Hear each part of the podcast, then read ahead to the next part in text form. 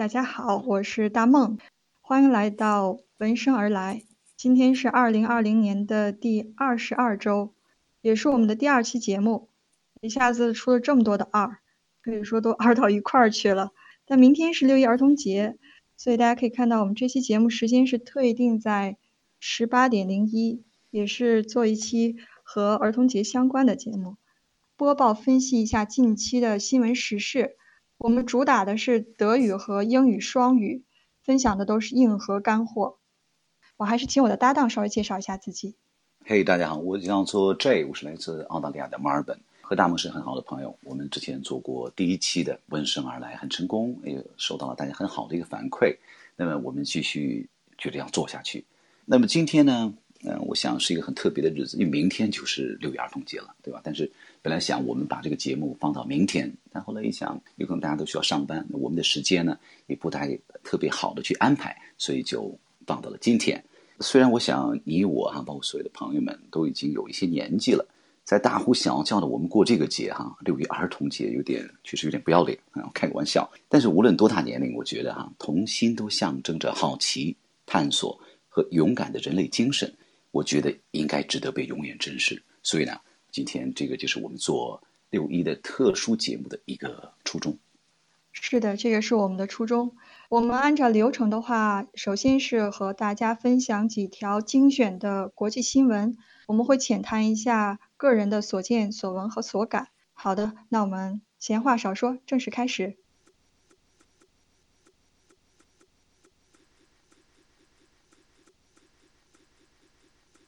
好的，今天我们的新闻浅评当中的第一条新闻是中英双语的，它的英文标题是 Australia won AI Eurovision Song Contest.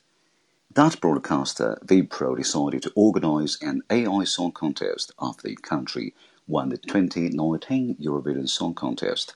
The aim was to research the creative ability of AI and the impact it has on us, as well as the influence it could have on the music industry. According to the official Eurovision website, 13 teams entered the contest, with Australia beating out Sweden, Belgium, the UK, France, Germany, Switzerland, and the Netherlands to take home the title. The winning song, titled Beautiful the World, includes audio samples of koalas, kookaburras, and Tasmanian devils, and was made in response to the Black Summer bushfires. 呃，它的中文题目呢是 澳洲赢得人工智能欧洲歌唱大赛冠军。荷兰在赢得2019年欧洲歌唱大赛冠军后，国家广播公司 VPRO 决定举办一场 AI 歌剧大赛。欧洲歌唱大赛官方网站指出，比赛的目标是研究 AI 的创意能力对我们的冲击以及它对音乐产业的影响。共有十三个国家参赛，最后由澳洲击败瑞典、比利时、英国、法国、德国。瑞士与荷兰等对手将冠军头衔带回家。获胜曲目为《Beautiful the World》，含有考拉熊、笑翠鸟和戴欢的声音样本，作为对这个黑暗夏日的森林大火的悼念。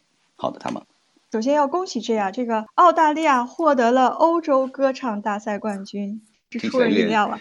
Yeah, sounds little ornery，但是 Aussie Aussie o o y yeah，这是一个好消息，good news，对吧？对，我们看我们澳洲和欧洲隔着一个太平洋和一个亚洲，然后你们击败了所有欧洲国家夺得冠军。行，我们恭喜一下 J。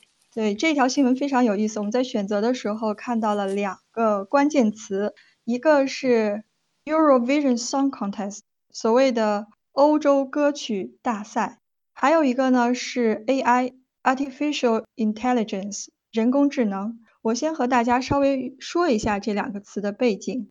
首先是介绍一下欧洲歌手大奖赛，这个是一个欧洲的非常传统的一个举国欢庆的这么一个盛事一个活动。它从一九五六年就开始，而且是每年一次。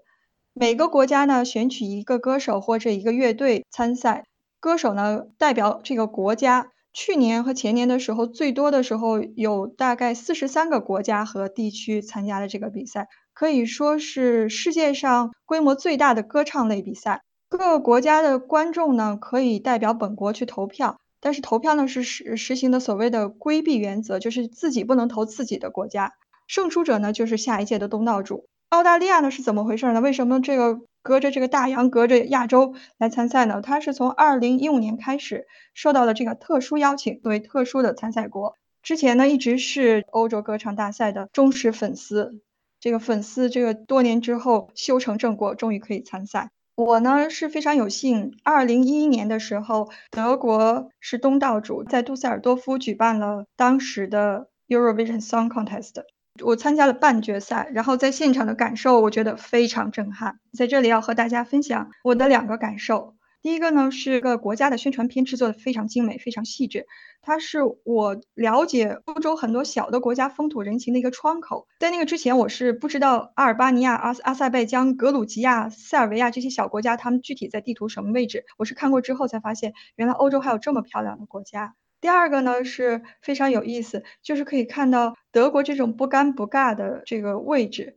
德国有九个邻国，然后大家互相投票评分，可以看到德国这个人缘啊，真是太差了。所有这个九个邻国给德国投票的基本上很少，所以这种邻国之间的微妙关系，在这个欧洲歌手大奖赛里体现的淋漓尽致。可以说，德国虽然是欧盟的纳税大户啊，财大气粗，但是非常不讨喜。邻国对德国的态度只是说：“我爱你的钱，但我不爱你的人。”这个是我们的欧洲歌曲大奖赛，然后我们再说第二个关键词，就是人工智能 （artificial intelligence）。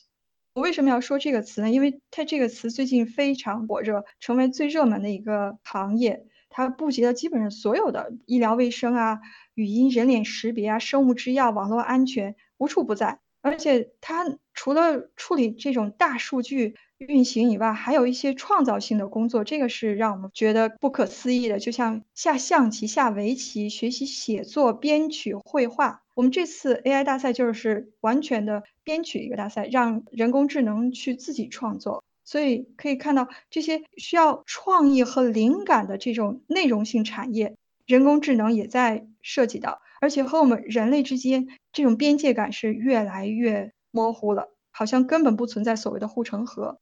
现在甚至同声传译、虚拟主播、新闻编辑这种需要人工去做的事情，AI 也是涉及到，而且做的可以以假乱真。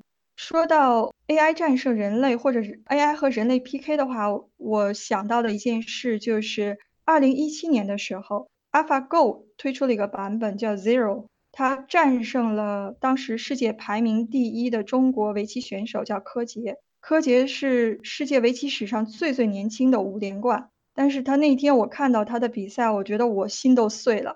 他是没有任何的机会三连杀，可以说是人类围棋史史上绝对没有的。他最后那一场是哭着哭着下完的，然后他边哭他边说，他就对着棋盘说：“说我做不到，我赢不了，我真的赢不了。”你想想。听起来会不会觉得鸡皮疙瘩都起来了？你想，人类在这场博弈中认输了，而且输的毫无悬念。因为围棋啊，是我们人类古老智慧的一个浓缩，但是这个 AI 又是我们智慧的一种衍生。所以在这种极限挑战、挑战我们的人类极限的时候，呃，我我心里有一种感觉，我说为什么？为什么我们会有这种情绪？或者是为什么我们明知道这个赢不了还要去做的这件事情？所以想到这两个问题的时候，我又想分享一下我个人的一个经历。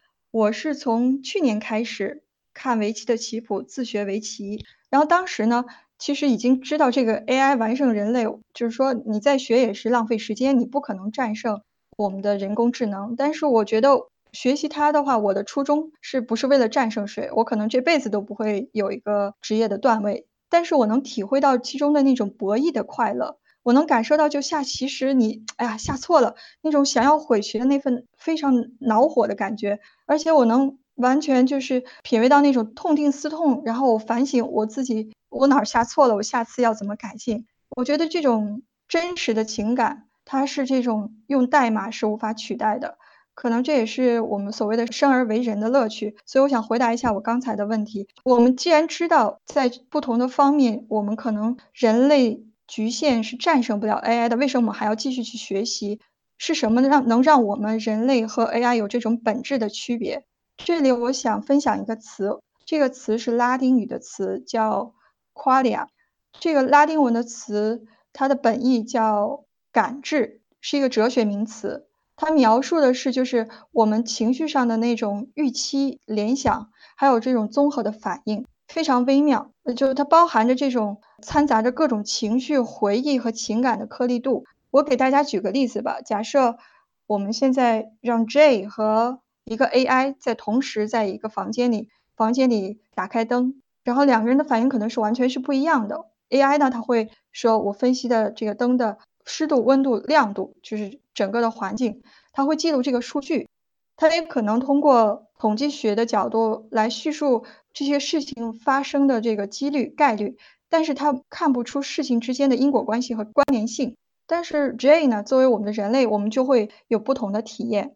我们能体验温度的同时，我们能看见温度的颜色。我们能有对这个温度感知的时候，我们有其他的回忆，是温暖的，是情绪上有一个波动的。所以，我觉得这可能是我认为我们人类区别于 AI 的最最本质的东西，也是我们所以是作为人的一个骄傲。但是话又说回来了，其实输是不可怕的。但是为什么我们还是这么沮丧呢？我们怕的是什么？因为知道没有赢的可能性。我们为什么会产生这种莫名的恐惧感呢？我后来又想了一下这个问题，其实我们最终怕的东西不是赢不了 AI，是没有掌控感。因为所有现在目前的 AI 的设置，它是一个 black box，它会给你输入一大堆数据，然后 AI 进行它的逻辑分析和处理，找出它的关联性，一层一层递进，然后有所谓的这个机器学习或者是深度学习。然后它的 output 产出有的时候是无法去理解的，无法去解释的。所以这种黑盒模型的风险就在于，你做出任何的决定决策，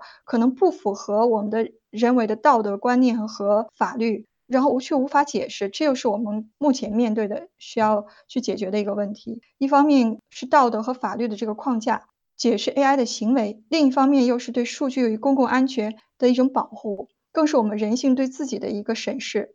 在做今天这个节目之前，我问了一个我做人工智能的朋友，我说我们现在到底是到了一个什么阶段？真的像想象的那么恐怖吗？人工智能有一天会取代所有人类的这个工作和劳动？他说其实不是的，我们所谓的深度学习还是很浅薄的，它的本质只是做出一些复杂关联的分析，它还是不能给出。为什么这些事件同时发生的因果关系，它的原因，它的理由？所以我觉得这个目前还是不需要担心的，除非有一天真的 AI 到了到了和人类这种思维方式相媲美的程度，也就是说人工智能它最高的境界应该是寻求自由和学会撒谎，学会了谎言，为自由意志它能隐瞒真实的时候，我觉得如果那一天的到来，那我们真是大家说的所谓的活久见，也是我们人类见证奇迹的时刻。我怎么说呢？我现在对这个事情还是很期待的。我觉得所谓的这些呃科技的进步，会给我们人类也颠覆一些想法，让我们也随之进步。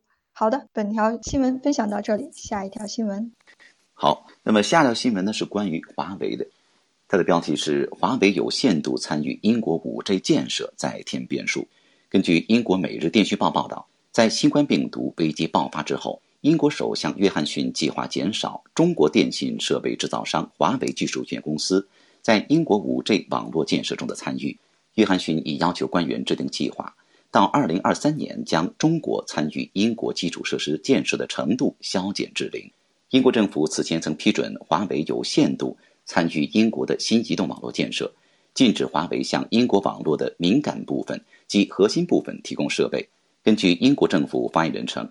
国家网络的安全性和弹性至关重要。美国宣布对华为实施进一步制裁后，英国国家网络安全中心正仔细研究可能对英国网络所造成的影响。好了，大们，谢谢 G。我们第二条新闻是有关华为，我们的关键词是华为和 5G 技术。我想替大家先梳理一下时间线，今年发生的几件大事，这个是对华为是非常关键、非常性命攸关的事情。首先呢，是今年的一月份，英国政府抵住了美国的压力，决定让华为参与英国的 5G 建设，但是市场份额不能超过百分之三十五。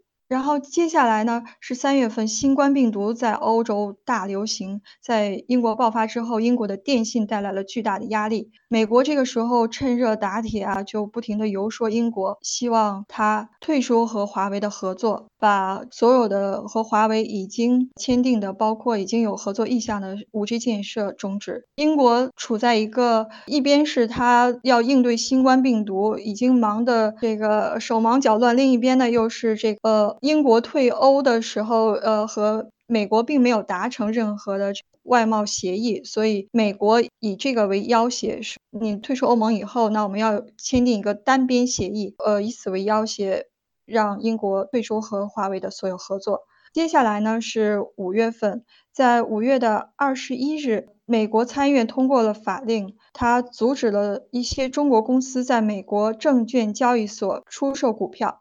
之前呢，美国也是把它的这个美国技术含量的审核一降再降，从百分之二十五到百分之十，到现在的零容忍。就是说，如果你只要是为华为生产，不管是什么，使用我美国的技术，都必须和美国政府报备，只有我们的批准，你才可以提供华为你的产品。这就是赤裸裸的要挟和霸权。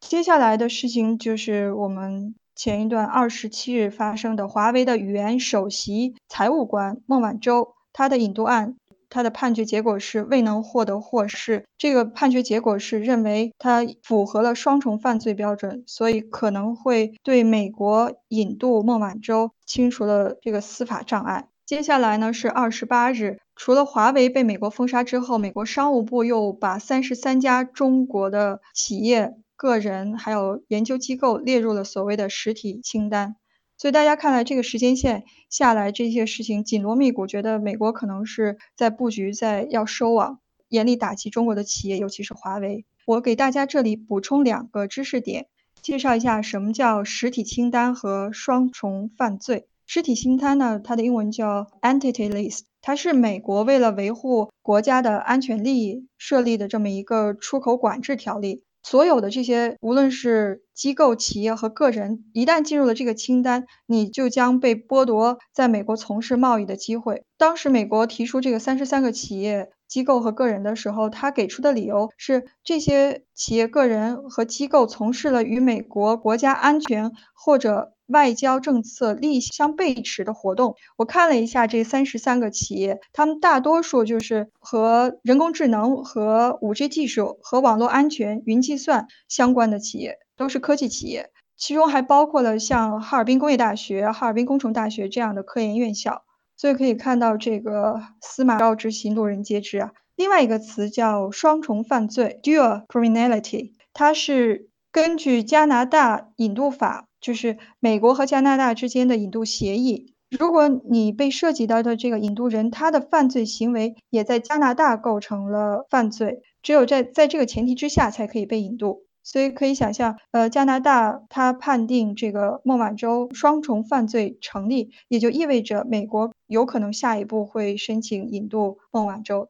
这一系列的操作下来，让我能想到的一件事情就是之前我读过的一本书。是法国的阿尔斯通公司的前高管，他叫费耶鲁奇，他写的书名叫《美国陷阱》（The American Trap）。他讲述的是自己的经历，在二零一二年的时候，在他入境美国的时候，对他进实施了二十五个月的监禁。呃，对他的指控呢是违反了反海外腐败法。其实背后的原因很简单，就是美国的通用公司想收购阿尔斯通公司的业务。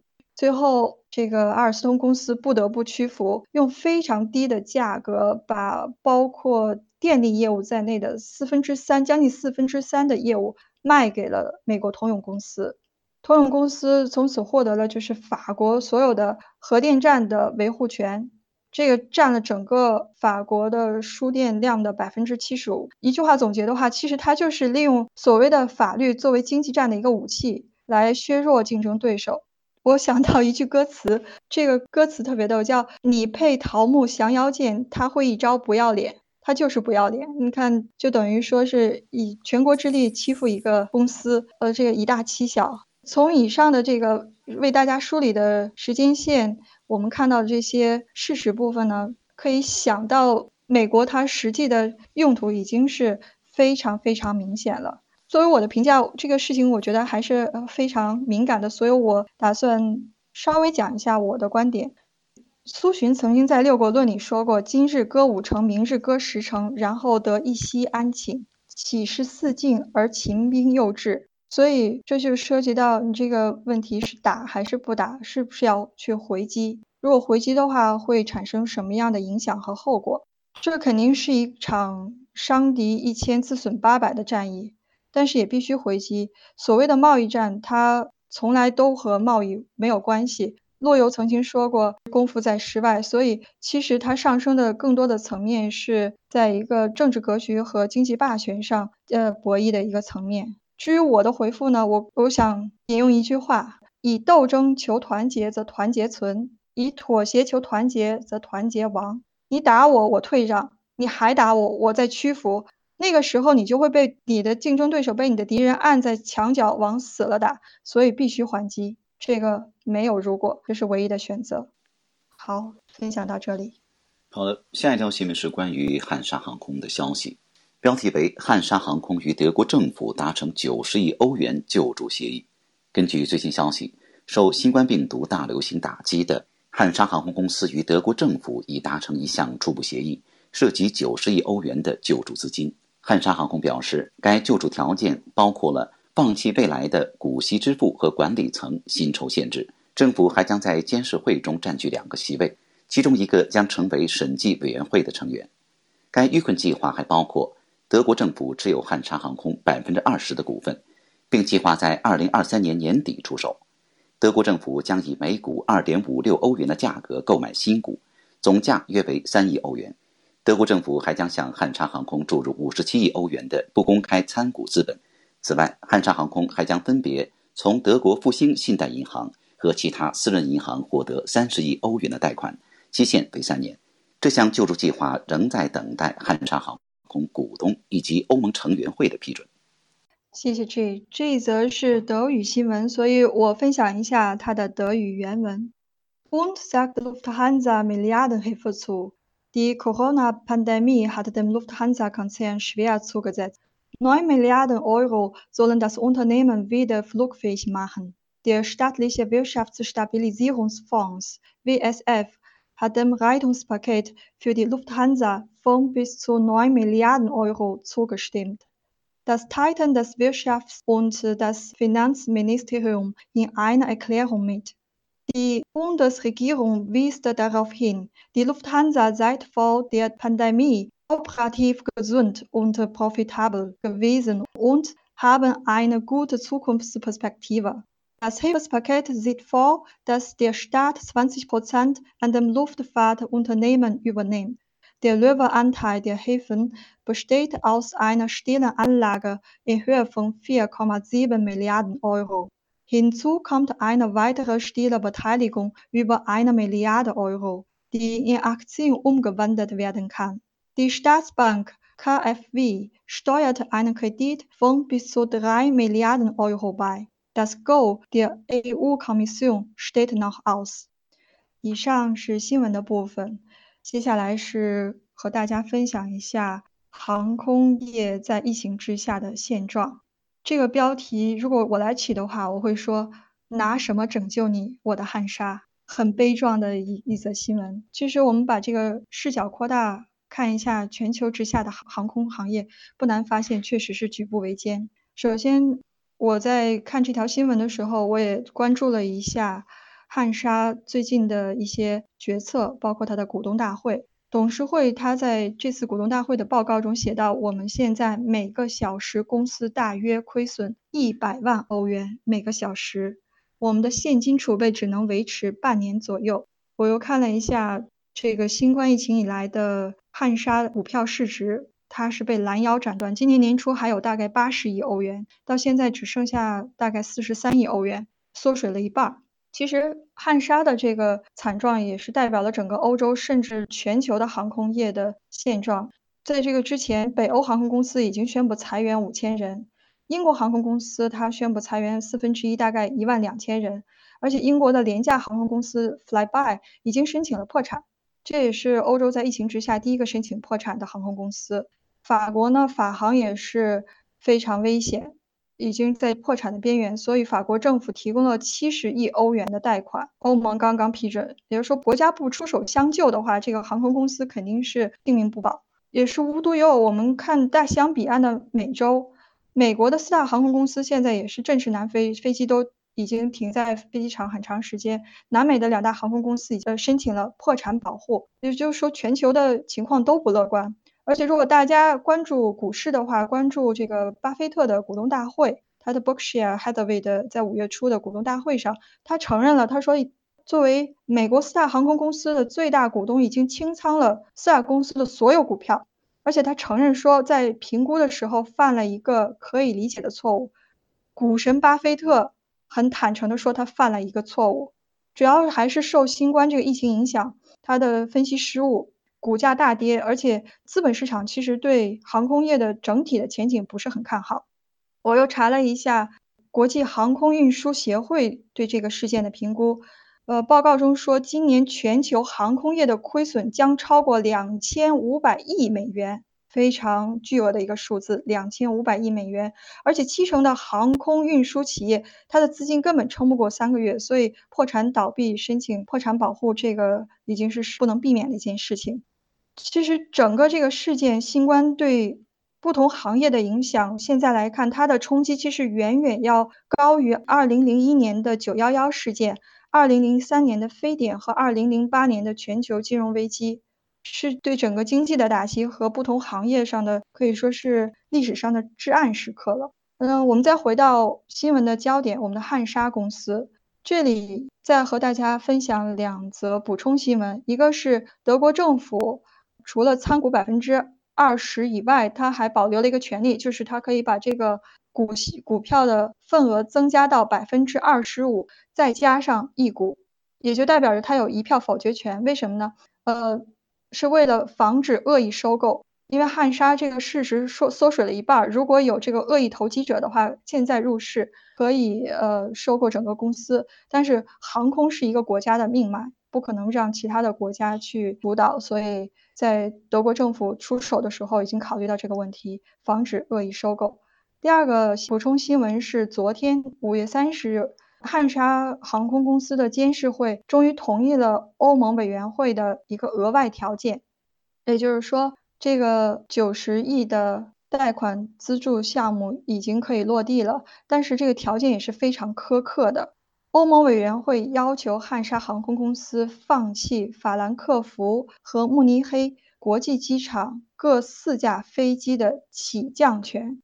它的背后的原因是为了保护公平竞争，让其他没有获得援助的欧盟企业或者欧盟航空公司仍能处在一个竞争的平等的一个环境下。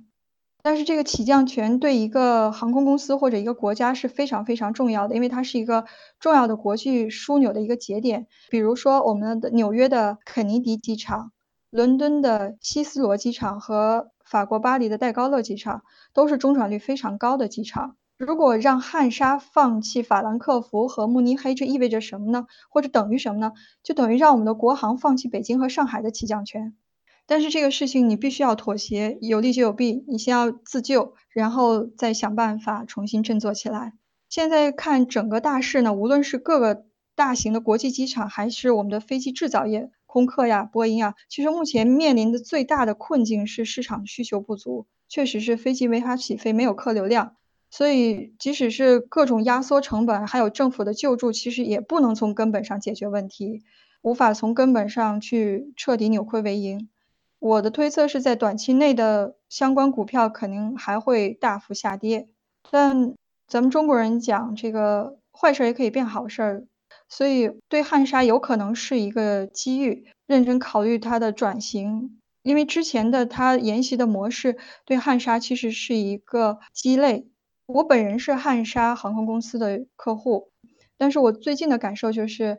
这个呃，服务质量越来越差，而且他们经常会有工作人员、机长的罢工、临时取消航班，这样对旅客的这个出行带来了非常大的不便。所以这一次的话，希望汉莎能够躲过这一劫，能够重新振作。然后我们再回到财经方面，如果从投资回报率的角度来看呢，其实这也是一个非常好的抄底入市的机会，因为毕竟现在这个股票下跌的幅度很大，而且值得一提的是，巴菲特他虽然不看好美国的航空公司，但是他在股东大会上引用了白宫前总管一句非常意味深长的话，他说：“千万不要白白浪费了一次严重的危机。”大家可以体味一下。这个他这个话后面的意思，其实疫情结束啊，并没有明确的时间表。但是我觉得飞机作为一种很高效、便捷、廉价的交通工具，是根本没有办法取代的，至少现在不会。所以从长远来看呢，疫情结束之后，我的推测是，航空公司它的数量会减少，但是规模会变大，而且形成新的不同的联盟。所以。如果我们的小伙伴现在决定购买和航空公司有关的股票，一定要做好长期持有的心理准备，而且这个准备不是用一年、两年、三年来计算的，这是我的推荐。好的，下一则新闻。好，接下来为大家带来一条关于美国方面的消息。该新闻的标题是：美国宣布退出开放天空条约。根据报道，美国近日宣布。由于俄罗斯未能遵守条约，美国将退出开放天空条约。该条约的三十四个签字国承诺允许他国非武装侦察机飞经本国领空。美国总统特朗普在华盛顿的一次新闻会上表示，俄罗斯未能遵守条约，所以我们将退出该条约，直到他们遵守。美国国务卿蓬佩奥称，美将于近日向其他缔约国通报退出决定，六个月后正式退出。如俄罗斯恢复完全守约，那么美国将重新考虑这一决定。比利时、捷克、芬兰、法国、德国、意大利、卢森堡、荷兰、西班牙和瑞典十国外交部近日发表联合声明：开放天空条约是信任建立框架至关重要的部分，旨在提高跨欧洲大西洋区域的透明度，改善这一区域的安全形势。联合声明指出，十国将继续执行开放天空条约。这一条约仍然有效有用。好的，大梦。谢谢 G。我们这一条讲的是开放天空条约。大家关注最近的新闻，可以看到，美国现在有一波神操作，让大家都很恐慌。首先，开放天空条约的背景是什么？所谓这个 Open Skies，它是在十八年前，也就是二零零二年的时候，俄罗斯和美国。还有北约成员国签订的一个协议，它是允许合约国之间能进行一定数量的侦察飞行，而且在互相同意的条件下，对当事国的军用设施、军队活动进行拍照、搜集信息。其实可以提取两个关键词，就是一个是信任，第二个是透明。这是在呃冷战之后的，我觉得是一个非常有效的一个方式，避免军事化升级。但是美国给出的理由又是什么呢？说俄罗斯是禁止美国空军飞越某些地区，其中这个某些地区指的主要是加里宁格勒。加里宁格勒它是在波兰和立陶宛中间的一块俄罗斯的飞地，在二战之前呢是德国的领土，二战之后被划分给俄罗斯。德国它叫 q u e e n s b e r g 这个地方非常有意思。呃，我稍微给大家跑个题儿说一下这个地方。我去年自驾的时候，从波兰到立陶宛，我不知道这个呃飞地大概多大。我看呃导航上面写着，就是有两条路，一条路可以直接穿过去，另外一条路要绕得很远，先要绕到立陶宛的首都，再往上走。我当时我就很纳闷，为什么不直接走？后来我一看，它是有一个国境线的标识。我一查啊，原来是这块飞地。我以前是不知道这块飞地在哪儿的，但是我是知道加列宁格勒的，因为它又被称为康德之城。它是德国的这个哲学家康德出生和死去的地方，所以这个在哲学史上还是非常著名的一个城市。说到这里，我又想到最近的另外一条新闻，就是在美国退出开放天空条约之后，特朗普政府啊又开始讨论要启动1992年以来的首次核试验，这个不得了啊！可能我们对特朗普这种特立独行这种言论已经见怪不怪了，但是大家联想到二战之后核试验，大家是慎之又慎的，所以有的分析家会认为这个有可能会打响所谓的这个军备竞赛的第一枪。我个人想到的一件事情是，我读到的一本书，它是诺贝尔经济奖的获得者，叫托马斯·谢林。托马斯·谢林这本书的名字叫《微观动机与宏观行为》（Micro Motives and Macro Behavior）。它就是分析了冷战的时期，呃，美国和苏联当时的战备状态非常紧张。可以大家想想，就是包括平民百姓都在自己家后院开始挖防空洞。有可能就是一个不小心的误会，都可能擦枪走火，引一场人类的核战争。就在这么紧张的一个程度下，就感觉像第三次世界大战马上要爆发的情况下，呃，这个谢林他提出了一个建议，他的建议就是给两国装一部热线电话。这个热线电话非常非常有用，就是可以大家想象，就是水面上是风平浪静，其实水下已经是波涛暗涌了。单单这一部电话起了个什么作用？就是两国可以互相随时二十四小时沟通，这个沟通和交流产生了透明度和信任感，从而避免了就是不必要的这个两国之间的误会和一触即发的这个核战争。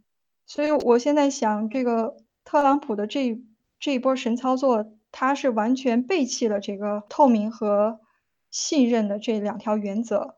在谢林他的书中，他写到一个叫互惠宽容。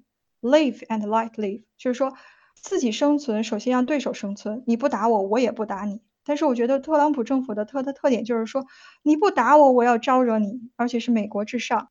这条新闻我想来想去，怎么去做评论，实在是不好说，因为它涉及到的历史东西太多。呃，所以我能想到的一句话，作为今天的这个小结，是康德的墓志铭。康德。他的墓志铭出自于他的书，叫《实践理性与批判》。他说：“Nur zweiding erfüllen das Gemüt mit immer neuer und zunehmender Bewunderung und Ehrfurcht. Je öfter und anhaltender sich das Nachdenken damit beschäftigt, der Himmel über mir und das moralische Gesetz in mir。”翻译过来就是说，只有两样东西。让我在反复思考之后呢，依旧能感受到惊叹和敬畏。它就是我头上的星空和我心中的道德法则。好，这句话送给大家，作为今天新闻的小结。